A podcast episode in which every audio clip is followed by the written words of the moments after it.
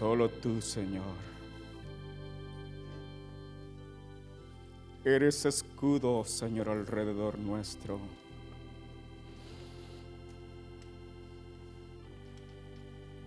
Tú eres el Dios todopoderoso, Señor. ¿Quién no te temerá a ti, oh Jehová? ¿Quién no glorificará tu nombre, Señor? Gracias, Señor, por tu presencia, Señor, en medio de tu pueblo. Gracias, oh Cristo. Amén. Pueden sentarse.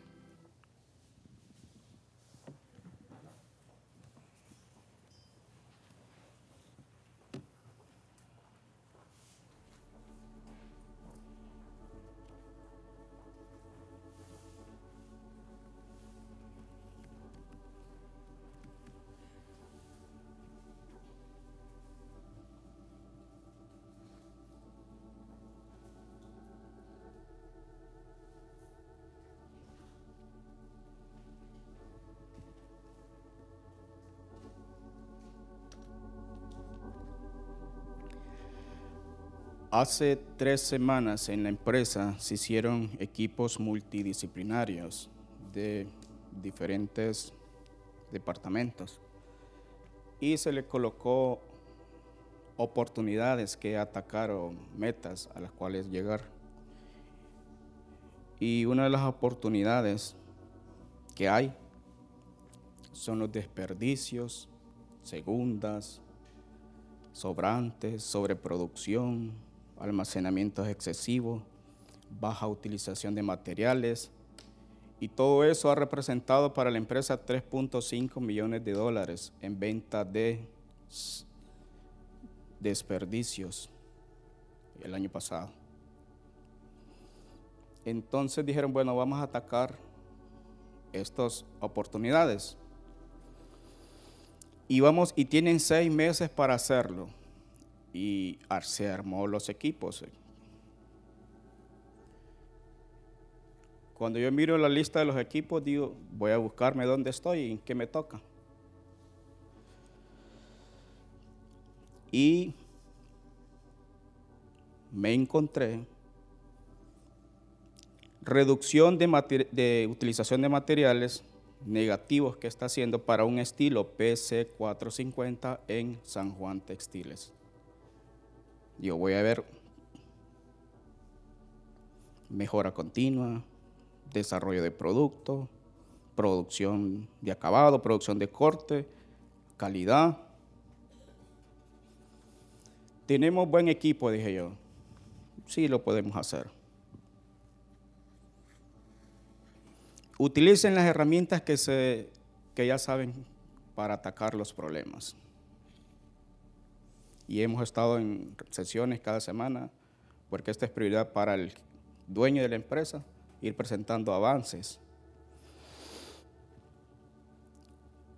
Y como este proyecto ya lo hemos hecho en el CATEC, ya tenía teníamos experiencia, qué es, cuál es el problema, entonces ya todo el mundo sabía y los que están ahí saben cuál es el problema y cómo atacarlo.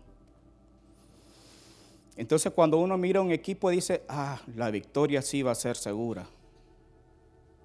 Cuando uno mira en, los deportes, cuando un equipo lleva al mejor jugador, ¿qué dice? Ah, ya ganaron. Y eso es bueno sentirse seguro de la victoria, pero depende de quiénes son nuestros aliados. Y ese es el tema que quiero ver esta mañana. ¿Quiénes son tus aliados?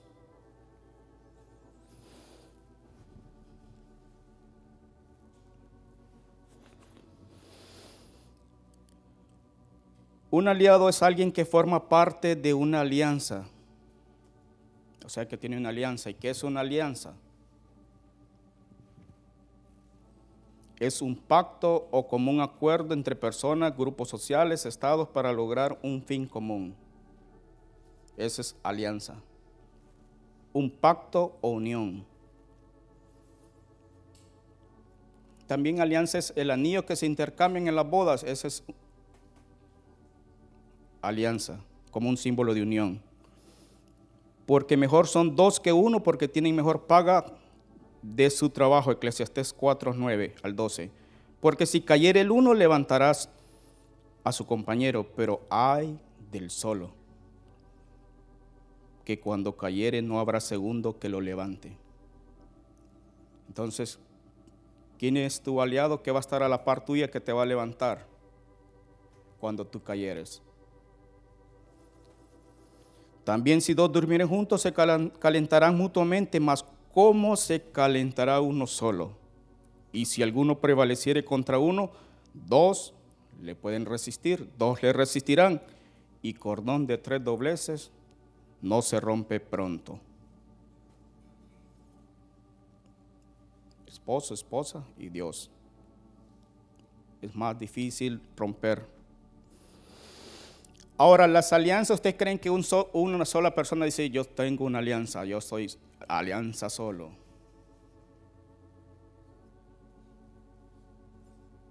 Yo soy de la alianza. ¿De cuál alianza? No es que yo soy solo. No, las alianzas siempre son más de una persona.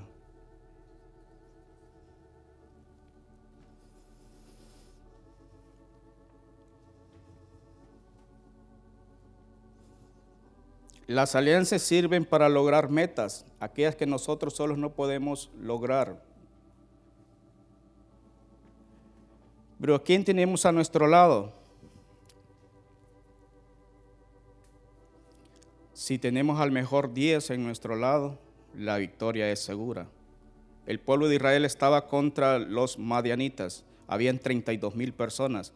Entonces dijo Dios, el pueblo es mucho es una gran alianza, 32 mil personas. Pero ¿qué pasó? Tenían que tener al 10 en su lugar, a la par de ellos, si no, no podían ganar. Así que dijo, y Jehová dijo a Gedeón en jueces 7, el pueblo que está contigo es mucho para que yo entregue a los madianitas en su mano. No sea que se alabe Israel contra mí diciendo, mi mano me ha salvado la alianza que hicimos me ha salvado. 32 mil personas. Entonces, no importa cuántas personas sea, el que tenemos que tener a la par es a Dios de nuestra parte. Nuestro aliado principal debe ser Dios. Si Dios está con nosotros, ¿quién contra nosotros? El principal aliado tiene que ser Dios.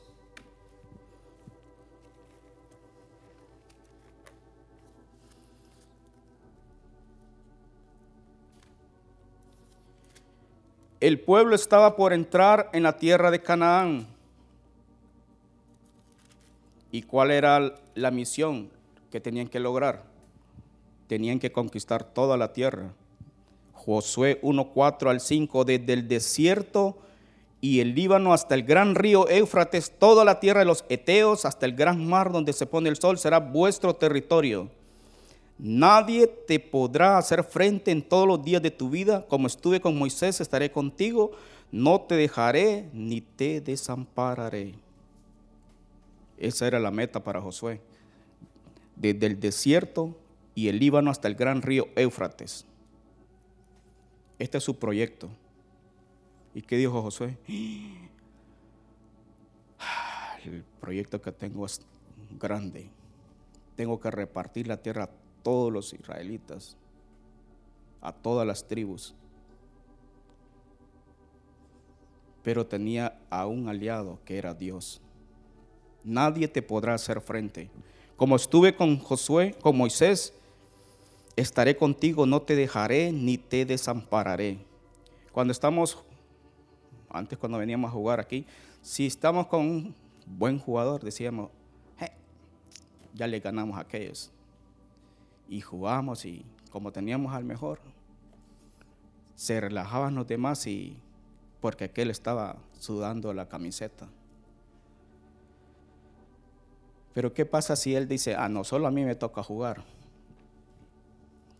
¿Qué es lo que está pidiendo el, que, el mejor 10 que para que los demás, para él poder sudar la camiseta y ganar un compromiso de todos. Y por eso hay requerimientos de la alianza.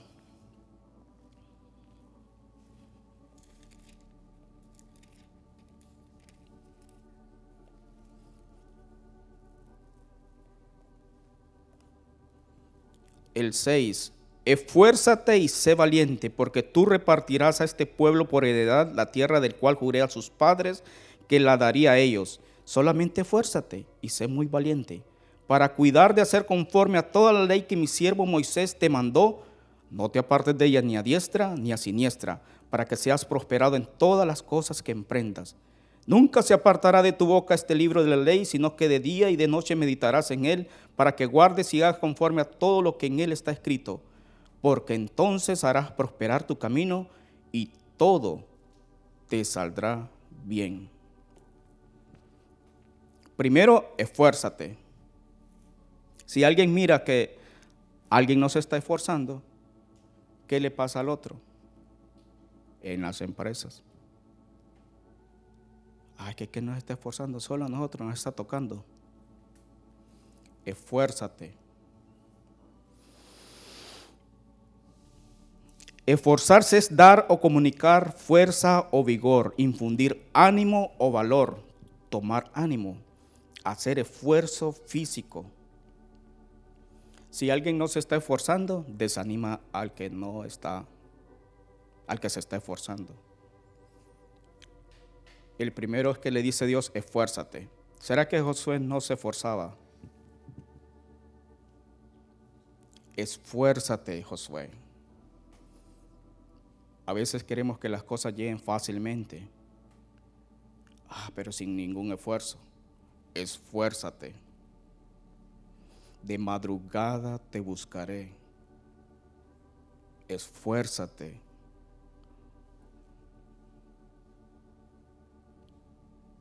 sé valiente. ¿Por qué le dice sé valiente? Valiente es ser fuerte y robusto en su línea, capaz de acometer, eficaz, activo, excelente, muy valioso, valiente. Esfuérzate y sé valiente. Pero ¿por qué Josué dice, bueno, pero yo he sido valiente, Señor? Y seis veces aparece valiente. ¿Será que Josué no era valiente? Cinco veces en el capítulo 1 y seis veces en todo el libro de Josué. Pero la primera para la alianza era sé valiente. La valentía es vista por los de afuera. Qué valiente esa persona, ¿verdad? ¿Cómo se tomó el riesgo? Bien bien valiente. ¿Será que uno mismo puede decir, yo soy valiente? Miren, voy a tirar desde aquí arriba. No, el valiente se mira desde afuera, lo mira otra persona. Nos estarán mirando a nosotros como valientes. Qué valiente es el hermano.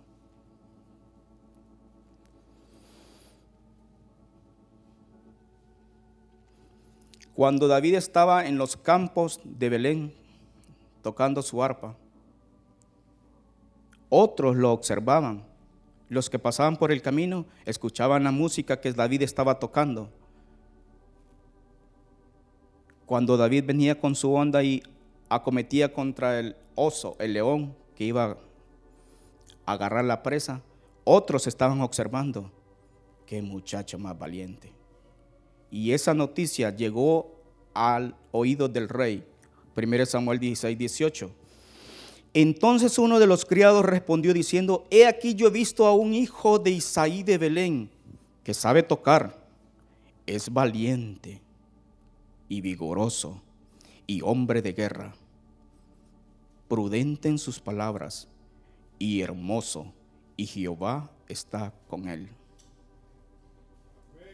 Otros observan, si tú tienes valentía, es valiente y vigoroso. Ahí estaba David. David no decía, ah, que yo, yo soy valiente, ya a ver, yo no le tengo miedo a ese gato. No, ¿verdad? Valiente. Y eso Saúl lo supo y dijo, bueno, tráiganme ese muchacho, quiero verlo.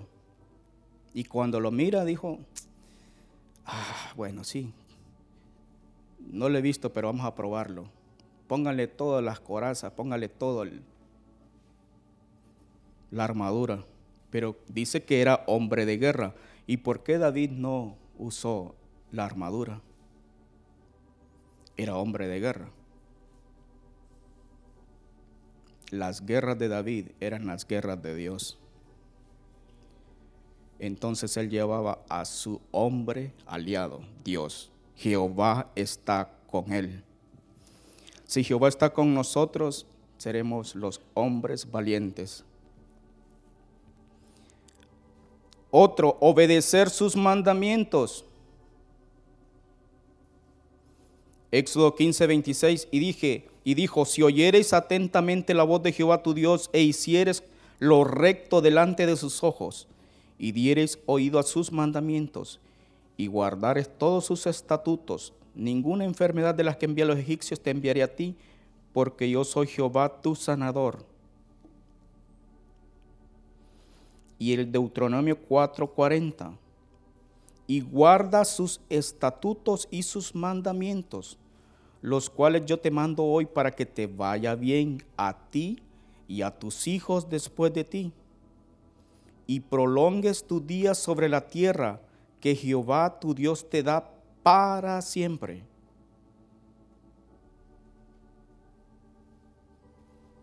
Guarda sus mandamientos. ¿Y qué beneficio tengo si yo si guardo sus mandamientos en una alianza? Este es Deuteronomio 7:9. Conoce pues que Jehová tu Dios es Dios, Dios fiel, que guarda el pacto. ¿Y el pacto qué es? La alianza. Que guarda la alianza y la misericordia a los que le aman y guardan sus mandamientos. ¿Hasta cuándo? Mil generaciones. ¿Cuánto es una generación? 40 años. Imagínense asegurar su generación venideras en cuatro mil años por guardar sus mandamientos.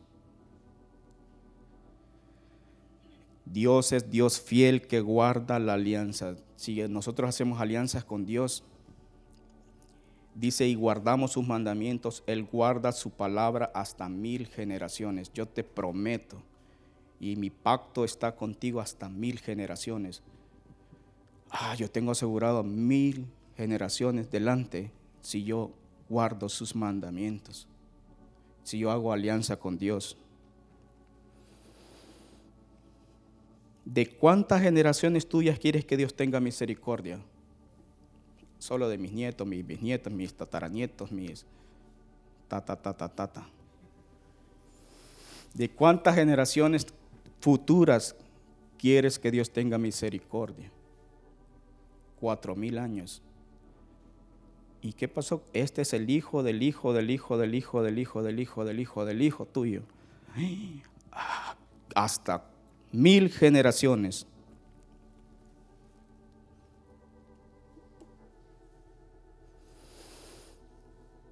Su ley debe estar en nuestros labios como alimento para meditar de día y de noche. El versículo 8 dice, nunca se apartará de tu boca este libro de la ley, sino que de día y de noche meditarás en él nunca se apartará de tu boca. ¿Y qué hay en nuestra boca? La comida, ¿verdad? Traemos a nuestra boca el alimento, entonces es, debe ser nuestro alimento de día y de noche y meditar. Meditarás. Meditarás en Él para que guardes y hagas conforme a todo lo que en Él está escrito. ¿Cómo voy a guardar sus mandamientos si no me sé los mandamientos? ¿Cómo lo voy a obedecer si yo no sé qué es lo que... Por eso dice, nunca se aparte de ti este libro de tu boca. Y qué bueno por los que están memorizando, sus palabras están siendo guardadas en esa vasija y tienen que estarla meditando de día, de noche y toda la palabra, estarla meditando para que sea vida en nosotros. Por eso Salmos 1 dice, Bienaventurado el varón que no anduvo en consejos de malos, ni estuvo en camino de pecadores, ni en silla de escarnecedores se ha sentado, sino que en la ley de Jehová está su delicia, y en su ley medita de día y de noche. Están meditando lo mismo que José 1.8. Meditarás en él. ¿Y cómo va a ser? Será como árbol plantado junto a corrientes de agua que da su fruto a su tiempo. Y su hoja no cae. Y todo lo que hace prosperará. ¿Queremos ser prosperados? Y el José 1.8 dice, porque entonces harás prosperar tu camino y todo te saldrá bien. Eso es meditar de día y de noche.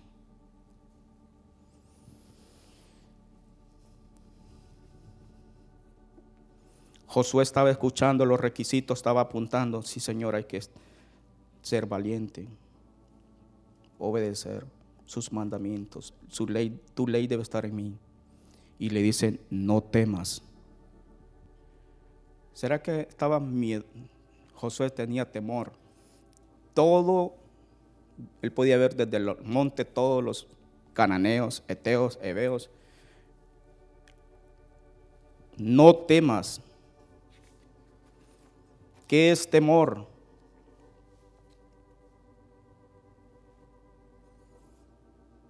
El temor es sinónimo de miedo. En ese contexto dice no temas. Rehusar, huir, aquello que se considera dañoso, arriesgado o peligroso. recelo de un daño futuro.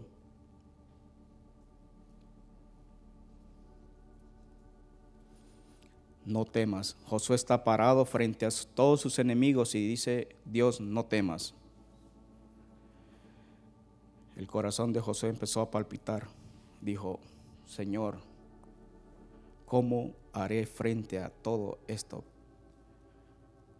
Salmo 23, 4, aunque ande en valle de sombra de muerte, no temeré mal alguno, porque tú estarás conmigo. Tu vara y tu callado me infundirán aliento. Para no temer necesitamos la vara y el callado saber de que Él está a la par, que si, si se desvía, ¿qué pasa cuando se desvía la oveja? Lo agarra el callado y lo jala, ¿verdad? Entonces eso que hizo le infundó aliento, porque dijo, no voy a temer de caerme a aquel barranco, porque Él está ahí presto a agarrarme. No temeré mal alguno. No temas, Isaías 41, Dios, 41, 10. No temas porque yo estoy contigo. No desmayes, porque yo soy tu Dios que te esfuerzo. Siempre te ayudaré, siempre te sustentaré con la diestra de mi justicia. Y el 13, porque yo soy, porque yo Jehová soy tu Dios, quien te sostiene de tu mano derecha y te dice, no temas, yo te ayudo. Imagínense a alguien cayendo y la mano derecha, Dios está sosteniéndola y lo agarra. No temas, yo te ayudo. Y el 14, no temas, gusano de Jacob. Oh vosotros los pocos de Israel, yo soy tu socorro, dice Jehová, el Santo de Israel, es tu redentor. No temas, son pocos de tu mano derecha. Y la mano derecha generalmente los que somos diestros es la que nos sirve para agarrarnos. Y ahí está el Señor de la mano derecha sosteniéndolo. No desmayes. El 9. Mira que te mando que te esfuerces y seas valiente. No temas ni desmayes. Desmayar es perder el valor, desfallecer de ánimo, acobardarse, perder el sentido y el conocimiento, desmayarse. Quedó sin aliento, sin... ¿Qué pasa cuando estamos jugando y hacemos una carrera? Llega ahí y estamos con toda la fuerza o estamos desmayándonos. Desmayarse Salmos 31, 24. Esforzaos todos vosotros los que esperáis en Jehová y tome aliento vuestro corazón. Esforzaos todos vosotros los que esperáis en Jehová y tome aliento vuestro corazón. Salmos 31, 24. A veces nuestro corazón no tiene aliento por las batallas que están pasando. Entonces decimos, ah, ya estoy desanimado. Pero si estamos esperando en Dios, dice, esforzaos. Todos vosotros los que esperáis en Jehová y tome aliento. Cuando esperamos en Dios, voy a esperar. Es reposar, es estar quieto, no es ir a la carrera, esperar. Espera en Jehová. Entonces vamos a esperar. En quietud y entonces nuestro corazón toma aliento.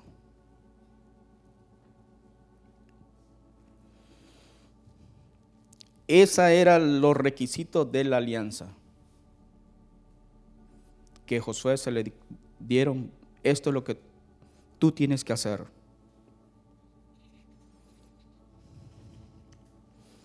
¿Cuáles son? Esfuérzate, sé valiente, obedece sus mandamientos, su ley debe estar en nuestros labios de día y de noche, no temas, no desmayes. Y cuando eso pasa, ah, se está esforzando, es valiente, está guardando sus mandamientos, mis mandamientos, yo estoy con él. Y vamos a la batalla. Entonces Josué tiene a su varón de guerra. Ya él dice, sí, yo me voy a forzar, Señor. Entraremos a la batalla. Éxodo 15:3. Jehová es varón de guerra. Jehová es su nombre. Cuando tiene al número 10 con él, al que va enfrente, es una ventaja. Todos queremos tener los mejores en nuestras líneas. O quienes les gusta ir, ah, me voy a ir con esto porque para perder. Es que a mí me gusta perder. Quiero experimentar que hay que perder y hay que ganar. Todos quieren tener al número 10. Cuando uno tiene a uno que es bueno, dice, aunque todos fallen, si este lo va a meter y yo sé que va a sacar el juego. Y si tenemos, ah, Señor, aquí vengo yo con poca fuerza, pero te tengo a ti. Ah, no te preocupes. Tus batallas son mis batallas. Tus guerras son mis guerras cuando me tienes de aliado. Entonces tome aliento vuestro corazón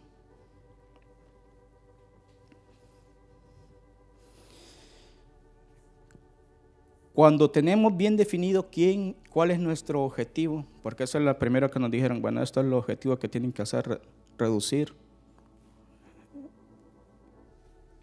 la materia que se utiliza para producir una camiseta básica, porque se está gastando demasiada tela.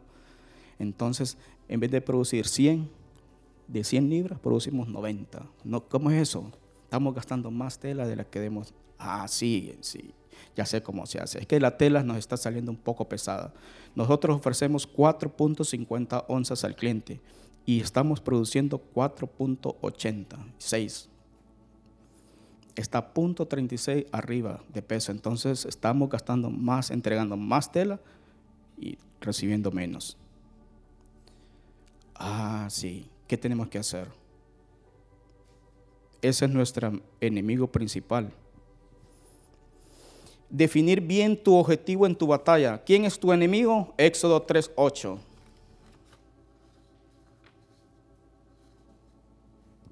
Y he descendido para librarlos de la mano de los egipcios y sacarlos de aquella tierra a una tierra buena y ancha, a tierra que fluye leche y miel, a los lugares del cananeo, eteo, amorreo, fereceo, hebeo y del jebuseo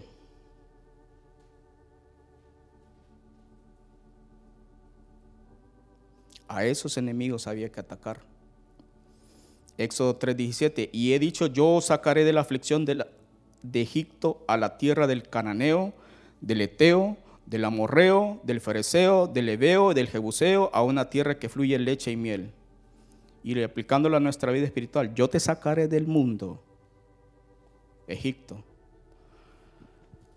para darte la tierra del cananeo, del eteo, del amorreo, del fereceo, del ebeo y del jebuseo. ¿Y eso qué tiene que ver conmigo? Ah, esos son los gigantes que tienes tú en tu vida, a los cuales debes de vencer. Ah, sí, eso sí, esos son. Entonces Dios nos saca del mundo para la batalla, del cananeo. Cananeo es un mercader, traficante, eso significa. En el diccionario hebreo Strong, cananeo recibe el significado de mercader traficante.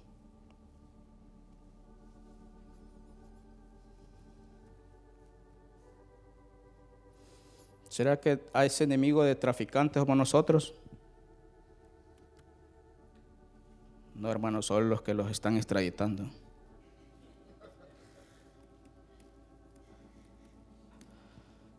seremos nosotros mercaderes y traficantes. Físicamente o qué ser traficante o mercader. Cuando Jesús llegó al templo dice que habían vendiendo palomas, vendiendo esto, lo otro. Eso es físicamente vendiendo. Mateo 21, 12. Y entró Jesús en el templo de Dios y echó fuera a todos los que vendían y compraban en el templo y volcó las mesas de los cambistas y las sillas de los que vendían palomas. Estaban mercadeando. Pero a veces no vendemos solo objetos, a veces vendemos a nuestros hermanos. Mm. Sí. ¿Quiénes creen que vendieron a José? sus hermanos lo vendieron. ¿A quiénes los vendieron? A los mercaderes. Ellos se volvieron mercaderes. Entonces a veces vendemos a nuestros hermanos. Génesis 37, 28. Y cuando pasaban los madianitas mercaderes, sacaron ellos a José de la cisterna y lo trajeron arriba y le vendieron a los ismaelitas por 20 piezas de plata y llevaron a José a Egipto cuando vendemos a nuestro hermano y esa venta lo hace que lo lleve al mundo, estamos mercadeando. El que dice que está en luz y aborrece a su hermano está todavía en tinieblas. 1 Juan 2.9. Pero el que aborrece a su hermano está en tinieblas y anda en tinieblas y no sabe a dónde va porque las tinieblas le han cegado los ojos. Entonces, estos hermanos de José aborrecían a su hermano y dijeron, vendámoslo, seamos mercaderes. Ellos están mercadeando, vendiendo. Entonces eso puede estar, ser un enemigo gigante en nuestras vidas.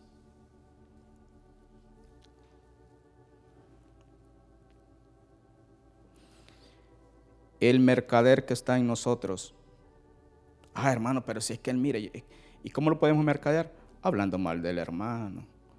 Entonces venimos y ah, lo estamos mercadeando ah, y mandándolo al mundo, al, al infierno. El otro es el eteo. El término eteo viene del latín tardío eteus y se refiere a un antiguo pueblo conocido.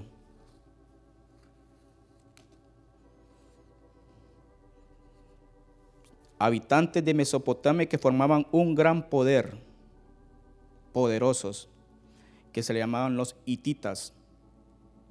¿Saben quién estaba dentro de los eteos?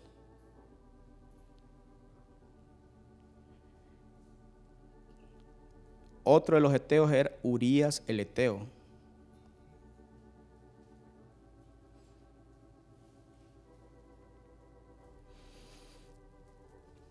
Números 13, 29, Amalek habita en el Negev y el Eteo, el Jebuseo y el Amorreo habitan en el monte. Y el Cananeo habita junto al mar y a la ribera del Jordán. Dios le estaba diciendo a Moisés dónde estaban los diferentes enemigos.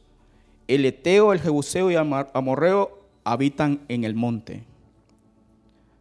¿Dónde está?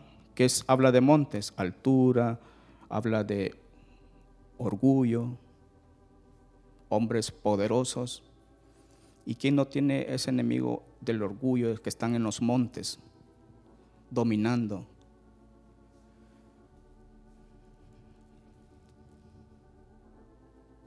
Entonces este gigante que estaban en las montañas, le dijo Dios a Josué, no temas, hay que vencerlos. Físicamente, pero Dios no está hablando espiritualmente hoy en este tiempo. Tenemos que vencer. ¿Y cómo vencemos? Teniendo un aliado. ¿Quién es nuestro aliado? El humilde. ¿Cómo vas a vencer el orgullo? Andando con el humilde. Ah, Señor, sí, sé humilde. Y el orgullo está muchas veces en nuestras vidas levantándose. Por lo general somos orgullosos. Ah, que yo estoy orgulloso, hermano, pero del Señor. No. Que seamos humildes. Ah, Señor, sí, si tú no vienes, es, te necesito, Señor. Si tú no me ayudas, Señor, yo no voy a ganar. Ese es el elitita, el eteo. el que vive en las montañas. ¿Y qué hizo Israel? Se empezó a unir con los hititas. Hicieron matrimonios entre los hititas, con los hititas. Y ellos empezaron y no derrotaron a muchos eteos. Ah, bueno, estos sí, estos no, este me... Y dice que empezaron, y eso es lo primero que dijo Dios, no hagan alianza con estos pueblos y entonces miramos los eteos en medio de los israelitas, Urias el eteo, con Bexabe, miramos otros y muchos matrimonios en Nemías y Edras que estaban en medio de ellos, habitando, haciéndole alianza con los enemigos. Y eso es lo que Dios manda, que no hacer alianza con los enemigos, hay que derrotarlos. El otro es el amorreo. El amorreo es montañés alpinista.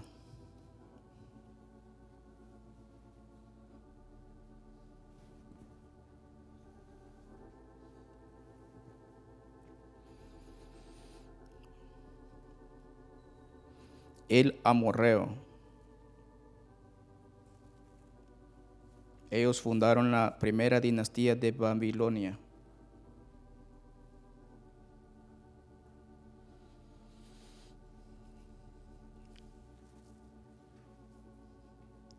hombres poderosos.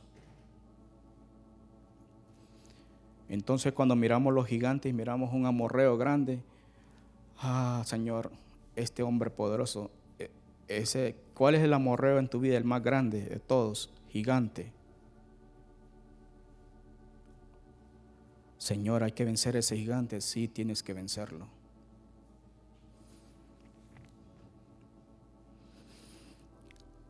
reyes, gobernantes.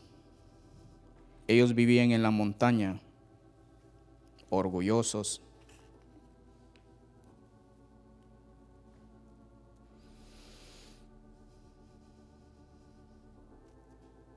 Ellos gobernaban. Y estos, los que gobiernan en nuestra vida, son gigantes de los amorreos.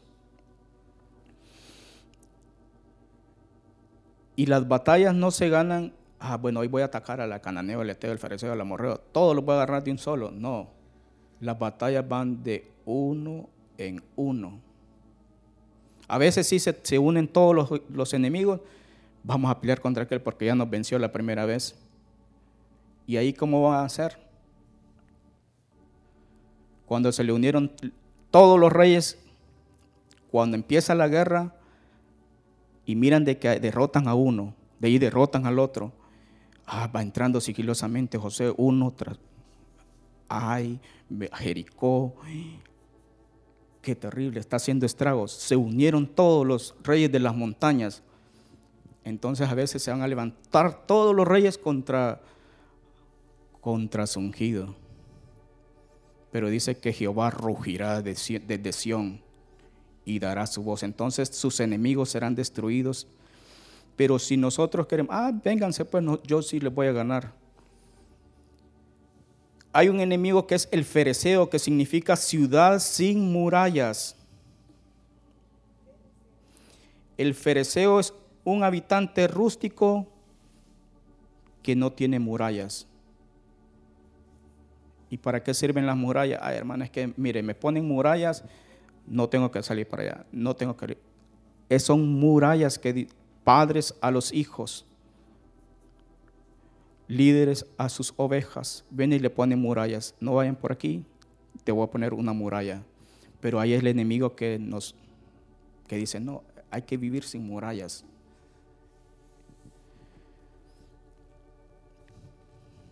Las murallas son para protección.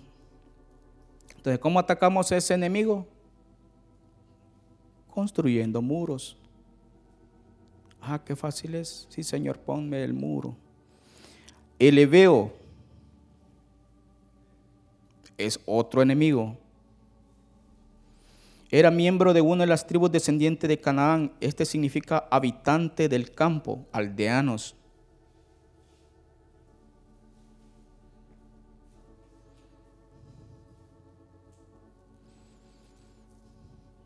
Son los habitantes del campo.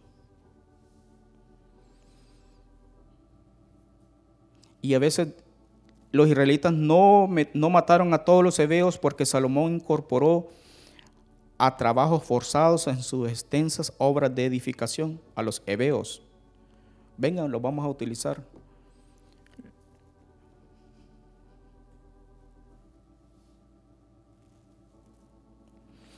El otro es el Jebuseo. Jebus significa, significado bíblico, proviene de una tribu de Cananea, fueron habitantes de Jerusalén, Jebuseo, o sea, habitantes de Jebus. ¿Y qué está en Jerusalén? ¿Qué hay en Jerusalén? El templo. Entonces, ¿qué nos impide entrar a su presencia? Los jebuseos. Los jebuseos van a intentar que no entremos a las tiendas, a la morada de Dios. Porque están los jebuseos. Ay, que hoy no quiero, hoy no, no voy a entrar, no voy a ir. Y ellos están conquistándonos.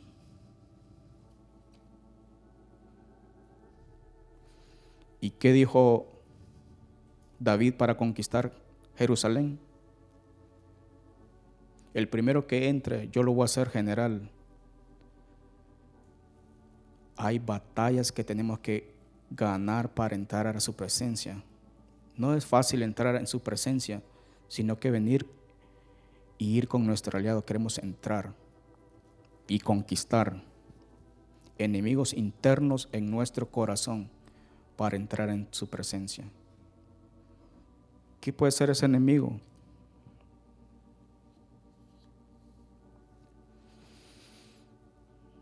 El Jebuseo.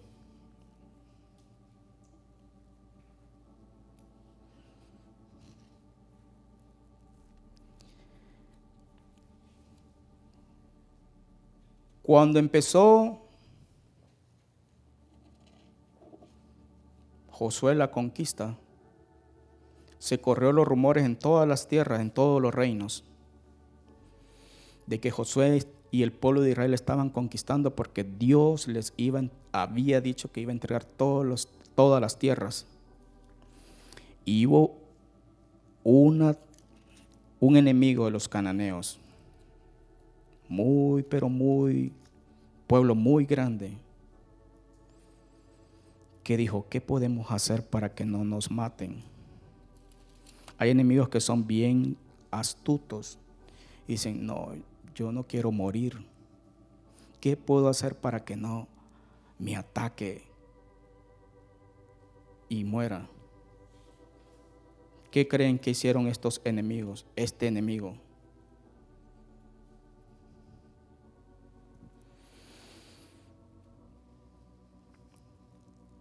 seamos inteligentes, hagamos alianzas con ellos. Ah, sí. Al que dice, al que no puedas vencer, el dicho común que dice, únete a ellos, dice. Eso hicieron ellos. ¿Quiénes eran? Los Gabaonitas. Estos no eran, los Gabaonitas no eran un pueblo, ah, Honduras es chiquitito. Gabaón era uno, considerado uno de los reinos poderosos en aquel entonces en Canaán. Cuando oyeron estas cosas, todos los reyes que estaban al lado del Jordán, así en las montañas como en los llanos, Josué 9, y en toda la costa del mar grande delante del Líbano, los eteos, amorreos, cananeos, fereceos, heveos y jebuseos concertaron para pelear contra Josué. Todos se unieron, hoy sí. Mas los moradores de Gabaón, cuando oyeron lo que Josué había hecho a Jericó y a Ai, y antes no había ni prensa, ni correo, ni WhatsApp, ni, y escucharon ellos lo que había hecho a Jericó y a Ai, usaron una astucia, pues fueron y se fingieron embajadores y tomaron sacos viejos sobre sus asnos y cueros viejos de vino rotos y remendados y zapatos viejos y recocidos en sus pies con vestidos viejos sobre sí y todo el pan que traían para el camino era seco y mohoso. Y vinieron a Josué al campamento en Gilgal y le dijeron a él y a los de Israel, nosotros venimos de tierras muy lejanas, haced pues ahora alianza con nosotros. ¿A qué tan lejos vienen ustedes? muy lejos. Miren estos, estos panes los sacamos calientitos. Y miren ahora cómo están todos. Agarramos el pan, tantos días. Ellos tenían pan de muchos días.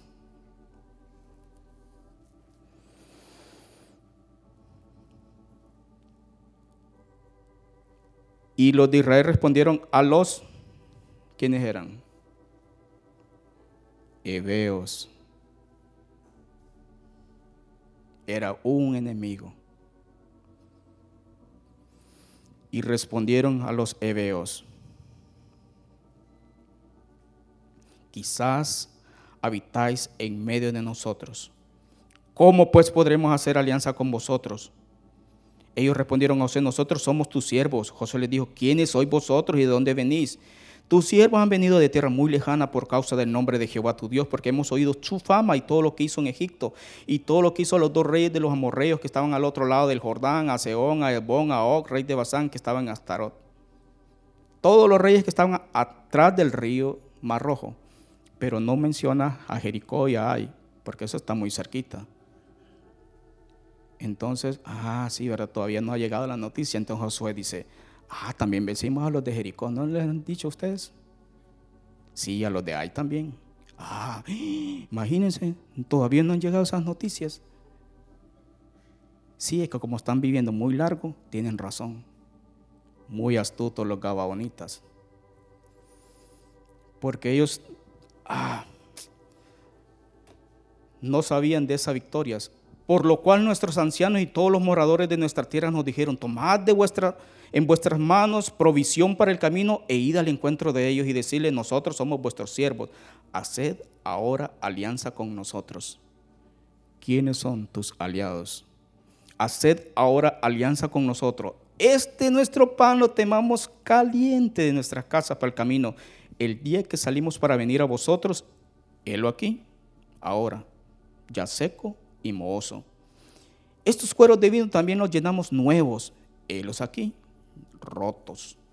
También estos nuestros vestidos y nuestros zapatos están ya viejos a causa de lo muy largo del camino. Y los hombres de Israel tomaron de las provisiones de ellos. ¿Qué hicieron los israelitas? Tomaron de las provisiones de ellos. Pan mohoso. El vino viejo. Los vestidos rotos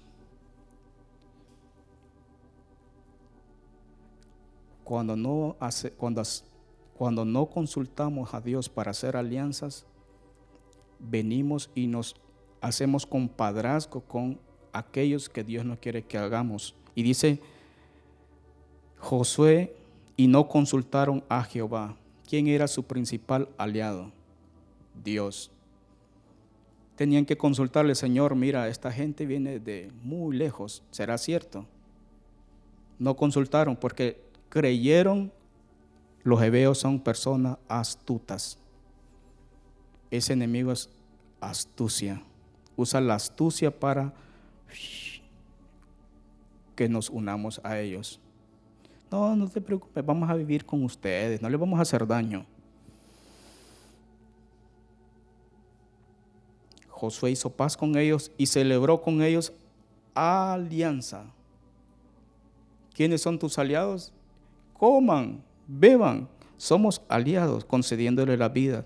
Y también lo juraron los príncipes de la congregación. Escucharon, estos vienen de muy lejos. Y ya saben de nosotros. Somos famosos. Los israelitas. Ah, imagínense, tenemos alianza con el otro lado del mundo. Desde Oriente vienen estos.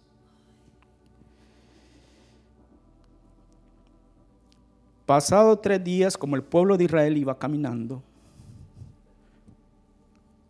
¿cuántos kilómetros por día camina una persona? El ritmo, la velocidad son cinco kilómetros por hora. Pasado tres días, el pueblo de Israel iba en su conquista. Hicieron alianza con ellos, oyeron que eran sus vecinos y que habitaban en medio de ellos nos la aplicaron, dijeron. Y salieron los hijos de Israel y al tercer día llegaron a las ciudades de ellos. Tres días caminando. Venían de muy lejos, ahí nomás en el peaje. Llegaron, las ciudades eran Gabaón, Cafira, Berot y Kiriat Jarín. Y todos estos son los que con los hicimos alianza y ahora es nuestros enemigos. Y no los mataron los hijos de Israel por cuanto los príncipes de la congregación les habían jurado por Jehová el Dios de Israel y toda la congregación murmuraban contra los príncipes. Que miren lo que tenemos, haciendo alianza con los enemigos.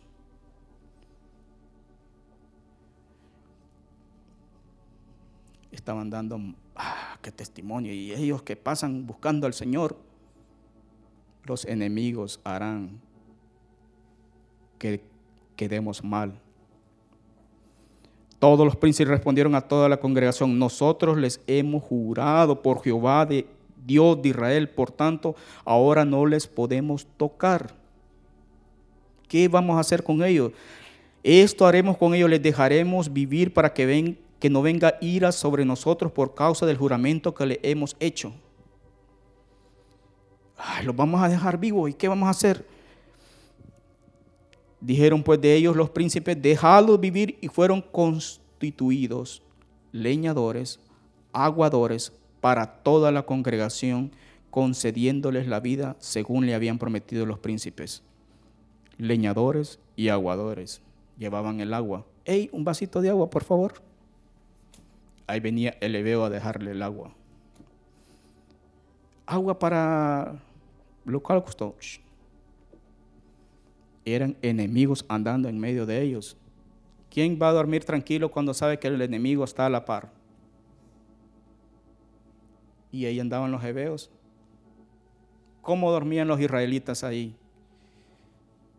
Estos en cualquier momento se levantan y nos matan.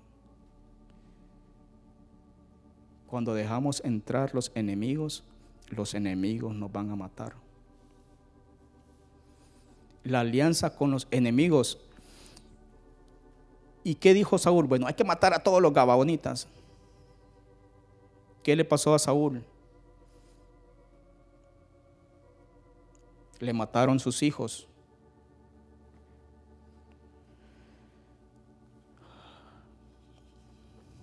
¿Quiénes son tus aliados? ¿Los hebeos?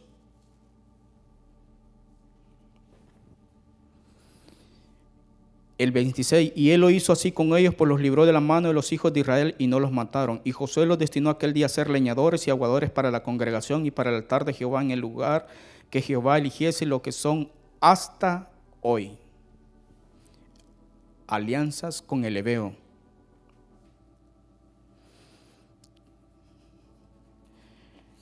En este final de los tiempos, los pueblos se darán cuenta que Dios mora en medio de nosotros.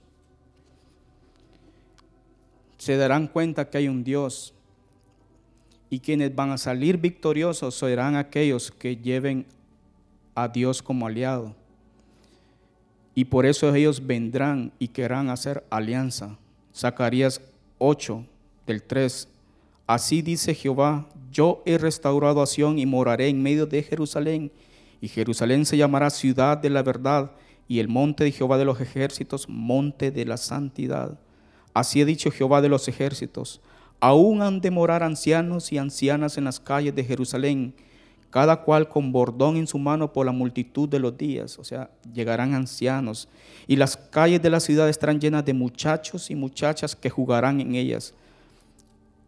Así dice Jehová de los ejércitos. Si esto parecerá maravilloso a los ojos del remanente de este pueblo en aquellos días, también será maravilloso delante de mis ojos, dice Jehová de los ejércitos. Así ha dicho Jehová de los ejércitos. He aquí yo salvo a mi pueblo de la tierra del oriente y de la tierra donde se pone el sol, y los traeré y habitarán en medio de Jerusalén y me serán por pueblo, y yo seré a ellos por Dios, en verdad y en justicia. Y el versículo 20, así ha dicho Jehová de los ejércitos, Aún vendrán pueblos y habitantes de muchas ciudades, y vendrán los habitantes de una ciudad a otra y dirán, vamos a implorar el favor de Jehová y a buscar a Jehová de los ejércitos. Yo también iré, y vendrán muchos pueblos y fuertes naciones a buscar a Jehová de los ejércitos en Jerusalén y a implorar el favor de Jehová. El 23. Así ha dicho Jehová de los ejércitos, en aquellos días acontecerá que diez hombres de las naciones, de toda lengua, tomarán del manto a un judío, diciendo, iremos con vosotros, porque hemos oído que Dios está con vosotros. Ellos lo tomarán, ellos oirán y querrán hacer alianzas. Dios está con vosotros, pero ¿por qué está porque tienen a su mejor, Jehová de los ejércitos. Y él dice, así ha dicho Jehová de los ejércitos. Todos los pueblos temerán. Y muchas otras batallas fueron ganadas y perdidas por Israel. Perdidas cuando no llevaban a Jehová como aliado. Como en el tiempo de Samuel dice que el pueblo, es, allí en ese tiempo escaseaba la palabra de Jehová. Y el pueblo venía continuamente a Silo. Y los hijos de Elí, sacerdotes, Ofni y Fines, menospreciaban las ofrendas. ¿Y qué hizo el pueblo después? Dios aparece a Samuel y da su palabra y le dan la profecía y Samuel habla al pueblo. Y en una batalla contra un enemigo, los filisteos, dice que dijeron, ¿por qué hemos sido vencidos por los filisteos? Cuando seamos vencidos tenemos que preguntarnos, ¿por qué somos vencidos? Traigan el arca del pacto. ¿Y qué significa el arca? La presencia de Dios. Traigan el arca del pacto que está en Silo. Pero ellos no habían guardado todos los requerimientos para la alianza, sus mandamientos. Y ahí estaba el arca, cierto, pero la presencia de Dios no estaba ahí. Cuando llegó el arca al campamento, dice que gran júbilo hubo en ese entonces. Los israelitas estaban alegres, ¡eh, ya tenemos al mejor, tenemos el arca del pacto en medio de nosotros. Y la tierra tembló. Cuando la tierra tembló, los filisteos dijeron, eh, ¿qué es lo que está pasando? Un terremoto. ¿qué pasa en el campamento de los israelitas? Es que ha venido el arca del pacto.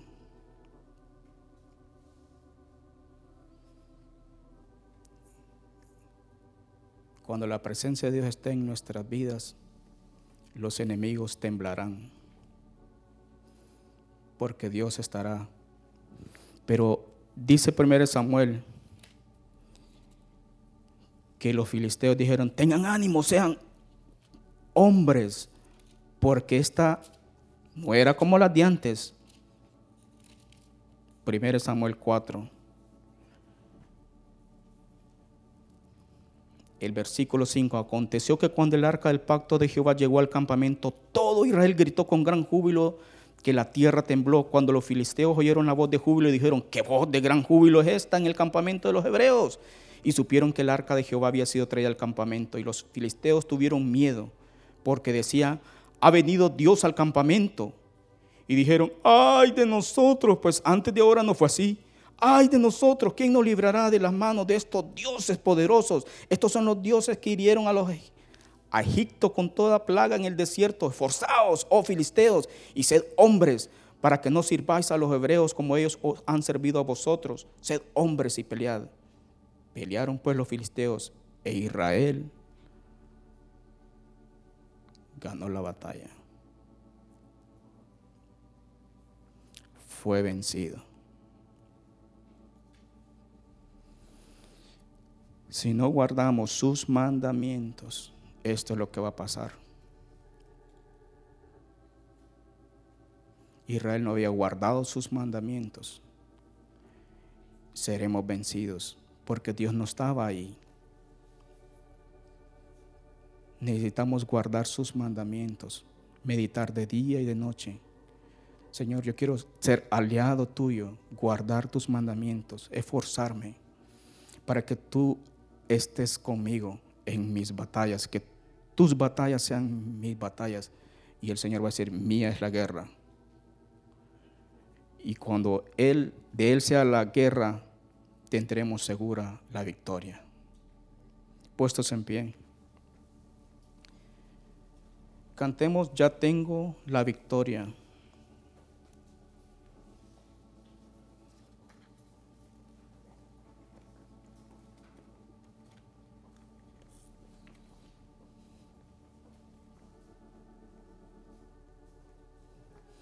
Y empezó nuestro hermano esta mañana con Oseas 3:6. Mi pueblo fue destruido porque le faltó conocimiento. Y en la segunda parte, porque olvidaste la ley de Dios, también yo me olvidaré de tus hijos. Cuán importante es sus mandamientos en la alianza con nuestro Dios.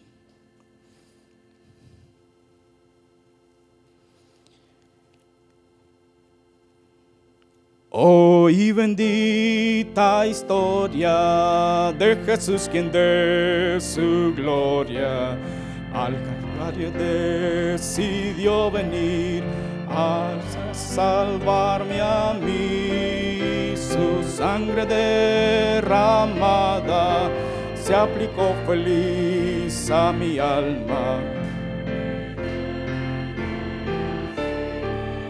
cuando me arrepentí. Ya tengo la victoria, pues Cristo me salva. Buscóme y compróme con su divino amor. Me imparte de su gloria